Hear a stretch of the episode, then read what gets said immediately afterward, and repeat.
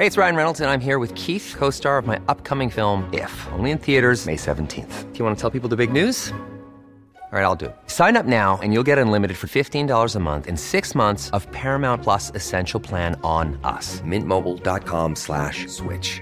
Upfront payment of $45 equivalent to $15 per month. Unlimited over 40 gigabytes per month. Face lower speeds. Videos at 480p. Active Mint customers by 531.24 get six months of Paramount Plus Essential Plan. Auto renews after six months. Offer ends May 31st, 2024. Separate Paramount Plus registration required. Terms and conditions apply if rated PG.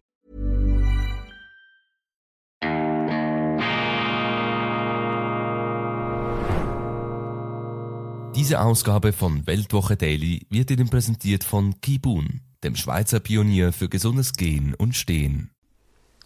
Grüezi miteinander, ganz herzlich willkommen und einen wunderschönen guten Morgen, meine sehr verehrten Damen und Herren, liebe Freunde, vor allem in Deutschland und in Österreich. Ich begrüße Sie zur internationalen Ausgabe von Weltwoche Daily, die andere Sicht, unabhängig, kritisch, zuversichtlich am Montag, dem 16. Oktober 2020. 23. Der Nahostkonflikt auf allen Kanälen, natürlich der Krieg in und um Israel beschäftigt die Leute, was ist hier die Lösung? Kommt das gut heraus, wenn jetzt die Israeli auf diese fürchterliche Terrorattacke mit geballter, mit geballter Gewalt, hier sozusagen mit der integralen Abschnürung des Gazastreifens reagieren oder kochen wir hier einen weiteren Weltkonflikt hoch, wie schon in der Ukraine gegen Russland? Nun bereits die Iraner, die sich da natürlich aus dem Hinterhalt bereits zu Wort gemeldet haben, den Israeli drohen. Was ist in diesem ganzen Tohu Wabohu, in diesem Durcheinander die Lösung? Nun, ich habe sie nicht, meine Damen und Herren, und seit Tausenden von Jahren beobachten wir, seit biblischen Zeiten beobachten wir Auseinandersetzungen im Nahen Osten zwischen der jüdischen Bevölkerung und der arabischen Bevölkerung. Also da steckt ein offensichtlich tiefer tief verwurzelter Antagonismus drin und niemand soll sich da anmaßen, eine schnelle Patentlösung zu haben. Ich orientiere mich in solchen äh, kniffligen Fragen natürlich an erfahrenen Experten, an erfahrenen Forschern auch, Leuten, die sich mit diesen Wirklichkeiten, mit diesen Unerfreulichkeiten zeitlebens auseinandergesetzt haben. Und einer, der mir sehr imponiert und den ich auch schon interviewt habe, den ich in dieser Sendung auch schon gelobt habe, das ist Professor John Mearsheimer von der Chicago University, der vielleicht zusammen mit Henry Kissinger letzte authentische und auch sich äh, prononciert zu Wort meldende Vertreter der realistischen Schule der Außenpolitik, kein Neocon, also keiner, der aus jedem Konflikt einen Kreuzzug machen will, der überall die ganz große ideologische Auseinandersetzung sozusagen den biblischen Endkampf sieht, sondern eben jemand, der aus der realistischen republikanischen Tradition der Vereinigten Staaten und republikanisch jetzt nicht im parteilichen, im parteipolitischen Sinne gemeint, sondern republikanisch im Sinne einer Republik, einer auf Frieden gemünzten, auf Frieden zentrierten Republik. Die Vereinigten Staaten haben sich ja gegründet, um dem Machiavellismus, dem äh, Radikalismus, auch dem religiösen Fanatismus Europas zu entkommen, um nicht in diesen monarchischen Obrigkeitswahn hineinzugeraten, haben sich diese Amerikaner damals, die Emigranten aus Europa und aus der ganzen Welt, die haben sich eben, wie die Schweizer,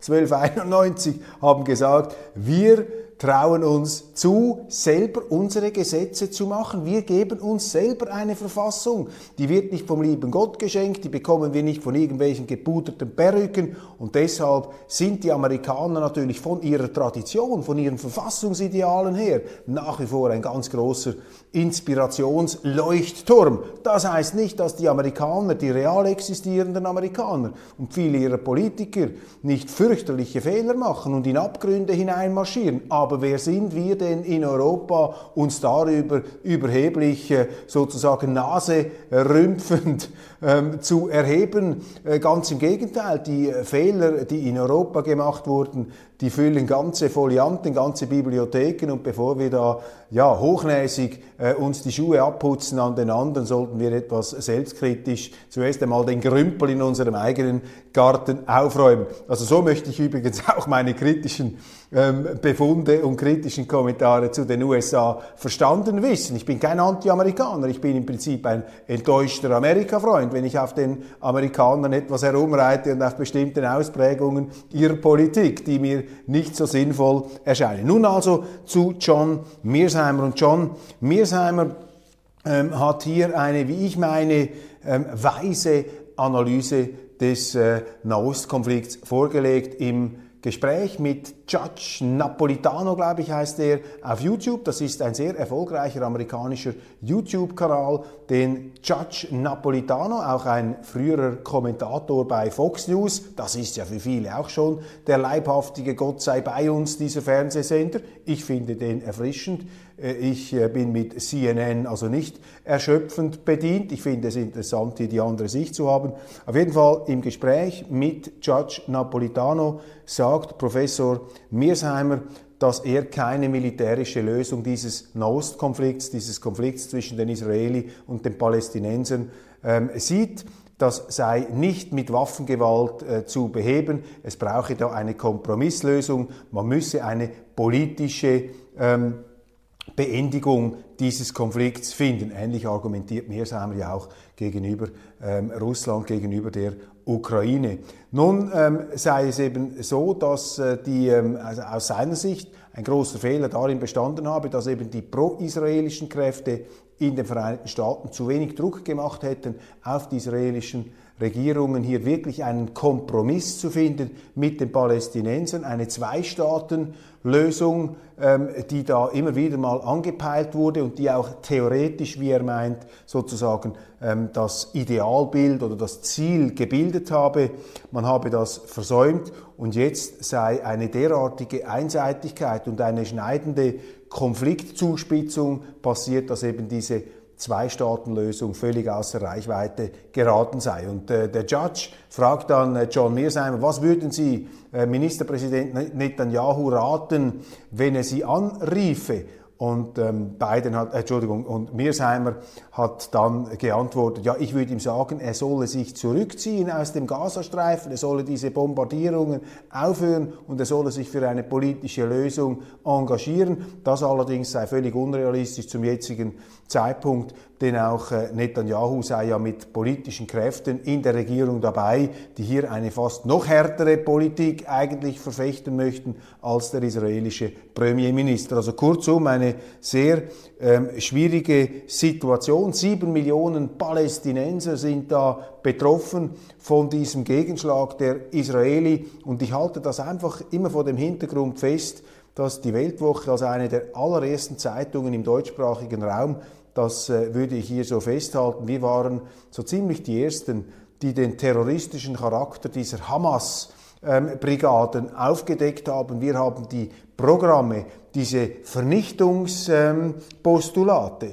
die die Hamas-Terroristen gegenüber den Israeli, gegenüber allen Juden im Grunde formuliert haben. Wir haben das mal dargelegt und immer wieder kritisch beleuchtet, um dieses rosarote, verharmlosende, ähm, Kuschelklima, das da in unserer Politik und in den Medien gegenüber diesen Palästinensern und gegenüber dieser Hamas, vor allem dieser Terrororganisation herrschte, um dem entgegenzuwirken. Das allerdings heißt nicht, dass ich ein Behagen spüre, wenn ich jetzt sehe, dass da mit noch mehr militärischer Gewalt auf Gewalt reagiert wird. Ich glaube auch nicht, aber wer bin ich? Ich bin kein Experte und als Schweizer muss ich mich da sowieso etwas zurückhalten. Wir dürfen dankbar sein und demütig, dass wir nicht im Nahen Osten leben, dass wir von solchen Konflikten verschont geblieben sind allerdings auch deshalb, weil die Schweizer eine neutralitätspolitische Position ähm, bezogen und auch durchgehalten haben. Natürlich nicht perfekt, ich will uns da auch nicht allzu sehr auf die Schultern klopfen, aber ich bin trotzdem auch unseren früheren Generationen dankbar, dass sie die Neutralität immer wieder gegen Anfechtungen, heute gibt es ja auch wieder große, festgehalten haben. Also verstehen Sie mich da nicht falsch, ich will mich da überhaupt nicht besserwisserisch hineinlehnen, aber meine persönliche Intuition, mein Bauchgefühl, mein Eindruck sagt mir, durch noch mehr Zuspitzung werden wir das Problem dort nicht lösen. Und das ist natürlich auch etwas mein Unbehagen, wenn ich die Zeitungen lese in der Schweiz, aber zum Teil auch in Deutschland. Klar, die Position des deutschen Staates kann nur an der Seite Israels sein. Das ist völlig klar, das ist unbestritten, das ist eine Notwendigkeit und diese Notwendigkeit gilt es zu respektieren.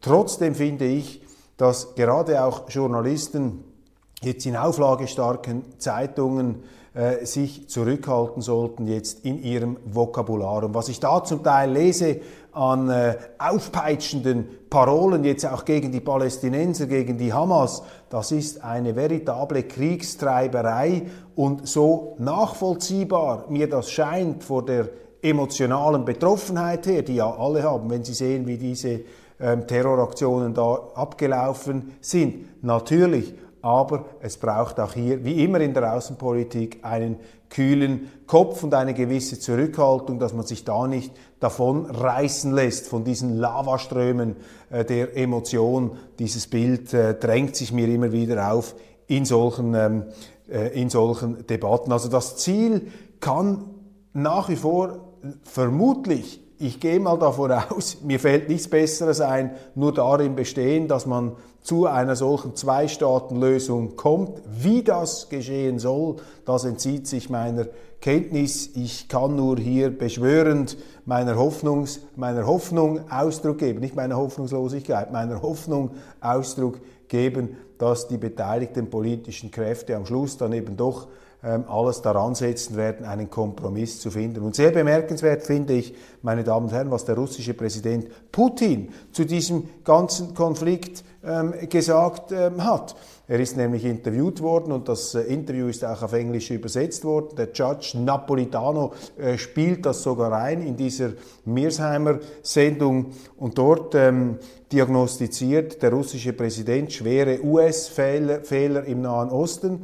Die USA hätten die Nahostpolitik, die Israelpolitik gleichsam monopolisiert und man habe es verpasst, einen Kompromiss zu finden, der auch das palästinensische Interesse ernst nehme. Das sei einfach ausgeblendet worden. Putin vertritt ebenfalls eine Zwei-Staaten-Lösung und auch eine UNO ähm, entsprechende Umsetzung entsprechender UNO-Resolutionen, die wichtig äh, seien. Eine militärische Beilegung dieses Konflikts sieht auch Putin nicht. Und Mirsheimer, gefragt, was er von diesen Deutungen halte, hat dann dem russischen Präsidenten hier Recht gegeben in dieser Situation.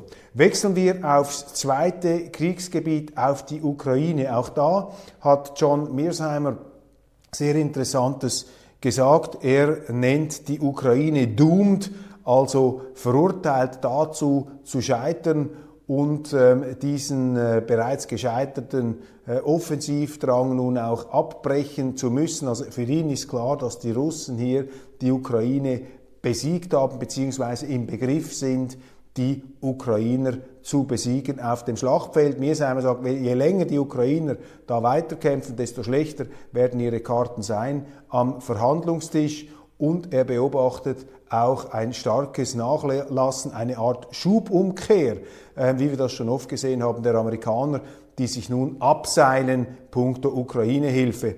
Und dazu gibt es eine ganz äh, Many of us have those stubborn pounds that seem impossible to lose, no matter how good we eat or how hard we work out. My solution is PlushCare. PlushCare is a leading telehealth provider with doctors who are there for you day and night to partner with you in your weight loss journey. They can prescribe FDA-approved weight loss medications like Wagovi and Zepbound for those who qualify. Plus, they accept most insurance plans. To get started, visit plushcare.com slash weight loss. That's plushcare.com slash weight loss. I'm Sandra, and I'm just the professional your small business was looking for. But you didn't hire me because you didn't use LinkedIn jobs. LinkedIn has professionals you can't find anywhere else, including those who aren't actively looking for a new job, but might be open to the perfect role, like me. In a given month, over 70% of LinkedIn users don't visit other leading job sites. So if you're not looking on LinkedIn, you'll miss out on great candidates like Sandra. Start hiring professionals like a professional. Post your free job on linkedin.com/people today. Interessante, eine bemerkenswerte Aussage des amerikanischen Admirals Kirby an einer Medienkonferenz. Kirby hat äh, dieser Tag, ich glaube am 11. Oktober, vor Medienleuten auf die Frage, was nun mit der Ukraine passiert, auch vor dem Hintergrund äh, der ganzen Israel-Dimension, ähm, was passiert da, ähm, hat Kirby Folgendes gesagt. We are coming near the end of the rope. Also wir nähern uns dem Ende der Fahnenstange was die Unterstützung der Ukraine angeht. Mit anderen Worten, wir haben nichts mehr, wir sind ausgeschossen, wir können die Ukraine nicht mehr unterstützen. Dies natürlich auch vor dem Hintergrund, dass äh, die Amerikaner äh, loyal an der Seite Israels stehen. Also da braut sich sozusagen aus Sicht der Regierung in Kiew ein Tiefdruckgebiet zusammen. Der Westen wird seine Unterstützung gegenüber, die Amerikaner werden ihre Unterstützung gegenüber Zelensky aufgeben, wie sie das auch schon auf anderen Schlachtfeldern gemacht ähm, haben. Das ist natürlich eine letztlich ähm, fürchterliche ähm, Ansage, nicht so sehr deshalb, weil ich äh, äh sie für unausweichlich halte. Ich habe immer gesagt, die Amerikaner werden früher oder später abspringen. Aber es ist einfach wieder typisch dieser außenpolitische, imperialistische Zynismus. Zuerst stachelt man die Ukrainer auf, ähm, versichert ihnen ewige Treue, um sie dann im Stich zu lassen, wie man das auch auf anderen Schlachtfeldern gemacht hat, zum Beispiel zuletzt in Afghanistan. Und der gleiche Admiral Kirby hat am 20. Januar 2023 noch gesagt, auch bei einer Medienkonferenz, man werde as long as it takes an der Seite der Ukrainer stehen. Also as long as it takes und jetzt im Herbst 23 ist bereits das Ende der Fahnenstange erreicht. Das ist einfach eine oberflächliche Außenpolitik, die unglaublichen Schaden anrichtet und plötzlich schleichen dann die Amerikaner ab, verziehen sich und jetzt müssen einmal mehr, wie schon bei der Flüchtlingskrise Krise 2015, die Europäer hier wieder die Kastanien zum Feuer rausholen und äh, die ganzen äh, Schadens ähm, die, ganz, die ganze Schadenssumme letztlich tragen, auch die ganzen Nebenwirkungen, wobei das Wort Nebenwirkungen hier äh, grob verharmlosend ist. Ich meine, wir sind ja durch diesen Krieg selber massiv mitbetroffen, auch in wirtschaftlicher Hinsicht. Kurzum, es wird auch von äh, Mearsheimer extrem kritisiert. Er sagt, es drehe ihm den Magen um. Es drehe ihm den Magen um, wenn er das höre. Ein interessantes Interview mit dem Ministerpräsidenten von Sachsen mit dem CDU-Mann Kretschmer, der sich ähm, für eine Verhandlungslösung mit äh, Russland und mit der Ukraine ausspricht. Natürlich, auch er äh, muss sich da den Sprachcodes der Political Correctness unterwerfen. Die Ukraine dürfe den Krieg nicht verlieren, etc. etc. Aber ähm, Herr Kretschmer, Herr Ministerpräsident Kretschmer sagt, es sei wichtig, dass man eine Verhandlungs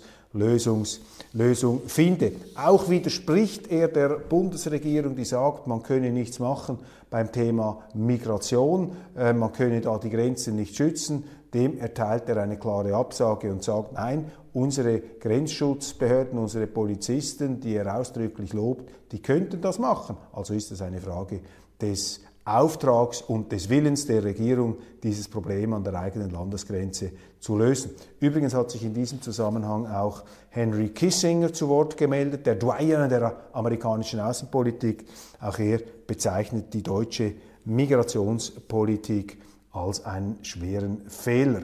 Einfach mal reinen Stammtisch machen. In der SPD wissen viele Genossen nicht mehr, wie es weitergehen soll. Sie beschimpfen, sie schimpfen in Dorfkneipen über Olaf Schulz und die beschissene Leistung der Ampel. Das meldet in einer großen Reportage die Frankfurter Allgemeine Sonntagszeitung. Ja, die deutsche Sozialdemokratie ist eine unterbewertete politische Aktie. Da müsste man jetzt als intelligenter äh, Politiker oder Politanalyst ein paar gute Vorschläge äh, geben, wie sich diese SPD wieder zu alter Größe aufraffen könnte. Es gibt ja genügend ähm, Beispiele aus der Geschichte. Also soziale Marktwirtschaft ist wichtig. Dann, und das ist ja die historische Leistung der deutschen Sozialdemokratie, dass sie zu Adenauers und CDU Westbindung auch die Fühler wieder in Richtung Osten ausgestreckt hat. Also diese Brückenfunktion, die außenpolitische, ähm, sicherstellte der Bundesrepublik. Plus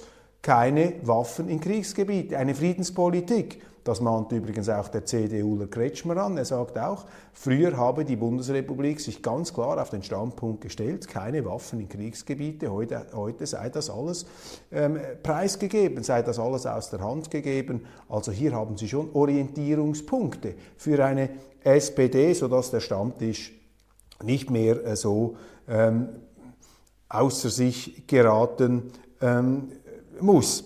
Den kennen wir von früher. Rote Haare, Milchgesicht, markante Stimme. Rick Astley war ein Superstar der 1980er Jahre und wurde trotzdem oft belächelt. Seit seinem Comeback zeigt er, dass man auch in reiferem Alter cool werden kann. Rick Astley jetzt nicht meine favorisierte Musik, aber ich, dieser Ohrwurm oder diese Ohrwürmer aus den 80er Jahren die sind auch mir geblieben. Und ich habe kürzlich in England einmal eine Radiosendung gehört, die Rick Astley moderiert hat, übrigens auch ein sehr schlagfertiger, intelligenter, jung gebliebener Jungsenior, sozusagen der Teenager-Musik, jetzt wieder auf Tournee. Ist doch auch schön, dass es solche Konstanten in unserem Leben gibt, solche emotionalen, solche Wärmelampen, solche Nostalgie, ähm, oder ähm, ja, Nostalgie-Flashes, die uns zwar einerseits die Vergänglichkeit vor Augen führen, unsere eigene und auch die der entsprechenden Musiker, aber es bringt doch auch wieder eine Seite zum Klingen, die uns mit unserer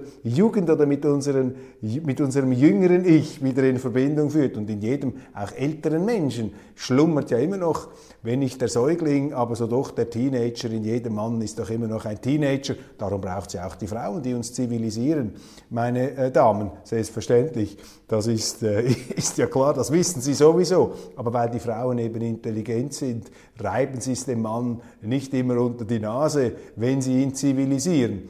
Ich habe ja auch mal formuliert, das Nörgeln ist im Grunde, das Nörgeln einer Frau gegenüber dem Mann ist der Zivilisationsprozess im Zustand seines Vollzugs. So, aber jetzt genügend abgeschweift. Standortrisiko AfD.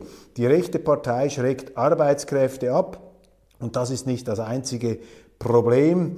Ja, diese Umfragen, da auch von den Wirtschaftsforschungsinstituten, denen traue ich nicht so ganz über den Weg. In Deutschland ist es ja zum guten Ton gemacht worden. Sie müssen ja geradezu, wenn Sie irgendwo gefragt werden, äh, die Nase zuhalten wenn die drei Buchstaben AfD geäußert werden, da haben sie einfach keine ehrlichen Umfrageergebnisse. Und in der Schweiz haben wir das auch manchmal lesen können. Ja, die SVP, obwohl die SVP und die AfD sind unterschiedliche Parteien, die haben auch nichts gemeinsam, außer dass die AfD das SVP-Programm mehr oder weniger eins zu eins übernommen hat, was ich gar nicht schlecht finde. Ich meine, gut, wenn man kopiert wird, wenn etwas Gutes kopiert wird, aber man hat das auch in der Schweiz gehört, diese Abgesänge, das wird dann echt äh, etwas vom Liberalen, vom, vom, äh, vom FDP-Milieu gestreut, äh, um da etwas die Konkurrenz, äh, die ihnen das, äh, die, die Butter vom Brot nimmt, in ein schlechtes Licht zu stellen. Da habe ich übrigens eine Zuschrift bekommen auf ähm, YouTube,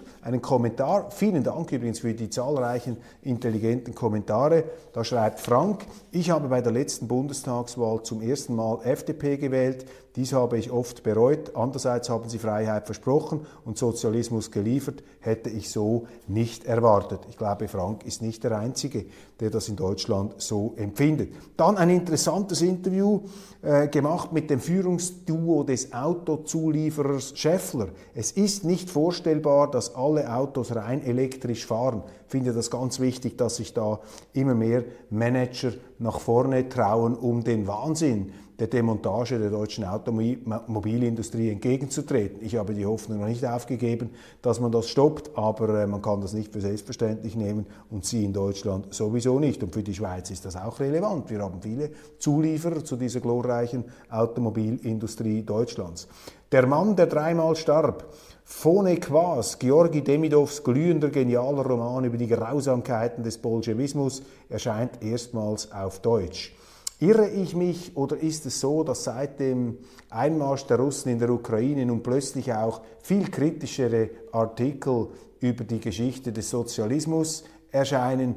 Ich glaube, äh, das äh, stimmt. Ich glaube, die Journalisten merken jetzt äh, bzw. entdecken jetzt die Gräuel des Bolschewismus, weil sie mit denen auch Stimmung machen können gegen den heutigen russischen Präsidenten, der ja selber den Bolschewismus immer wieder verurteilt hat.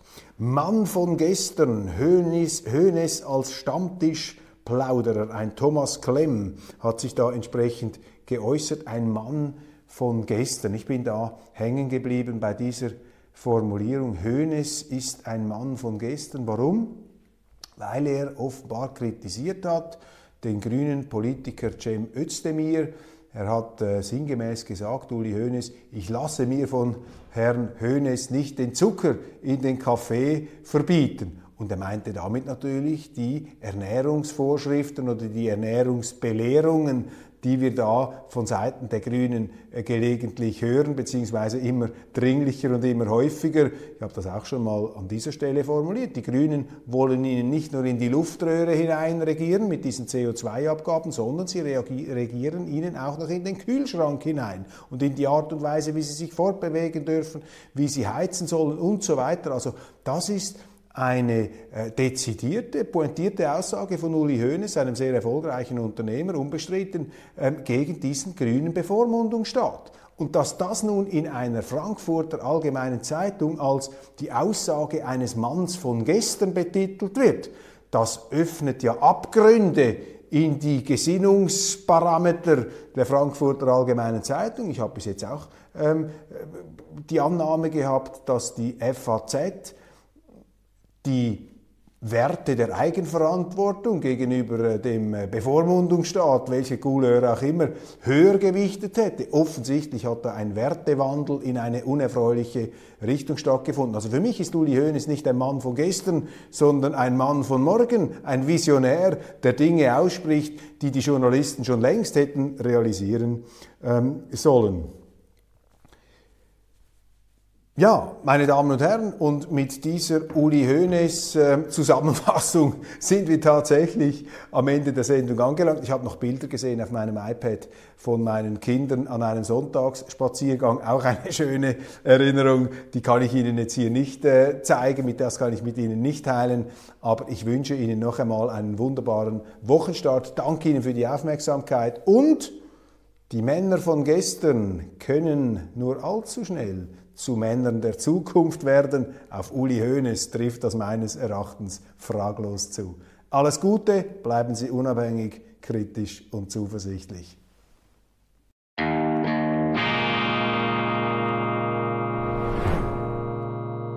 Diese Ausgabe von Weltwoche Daily wird Ihnen präsentiert von Kibun, dem Schweizer Pionier für gesundes Gehen und Stehen.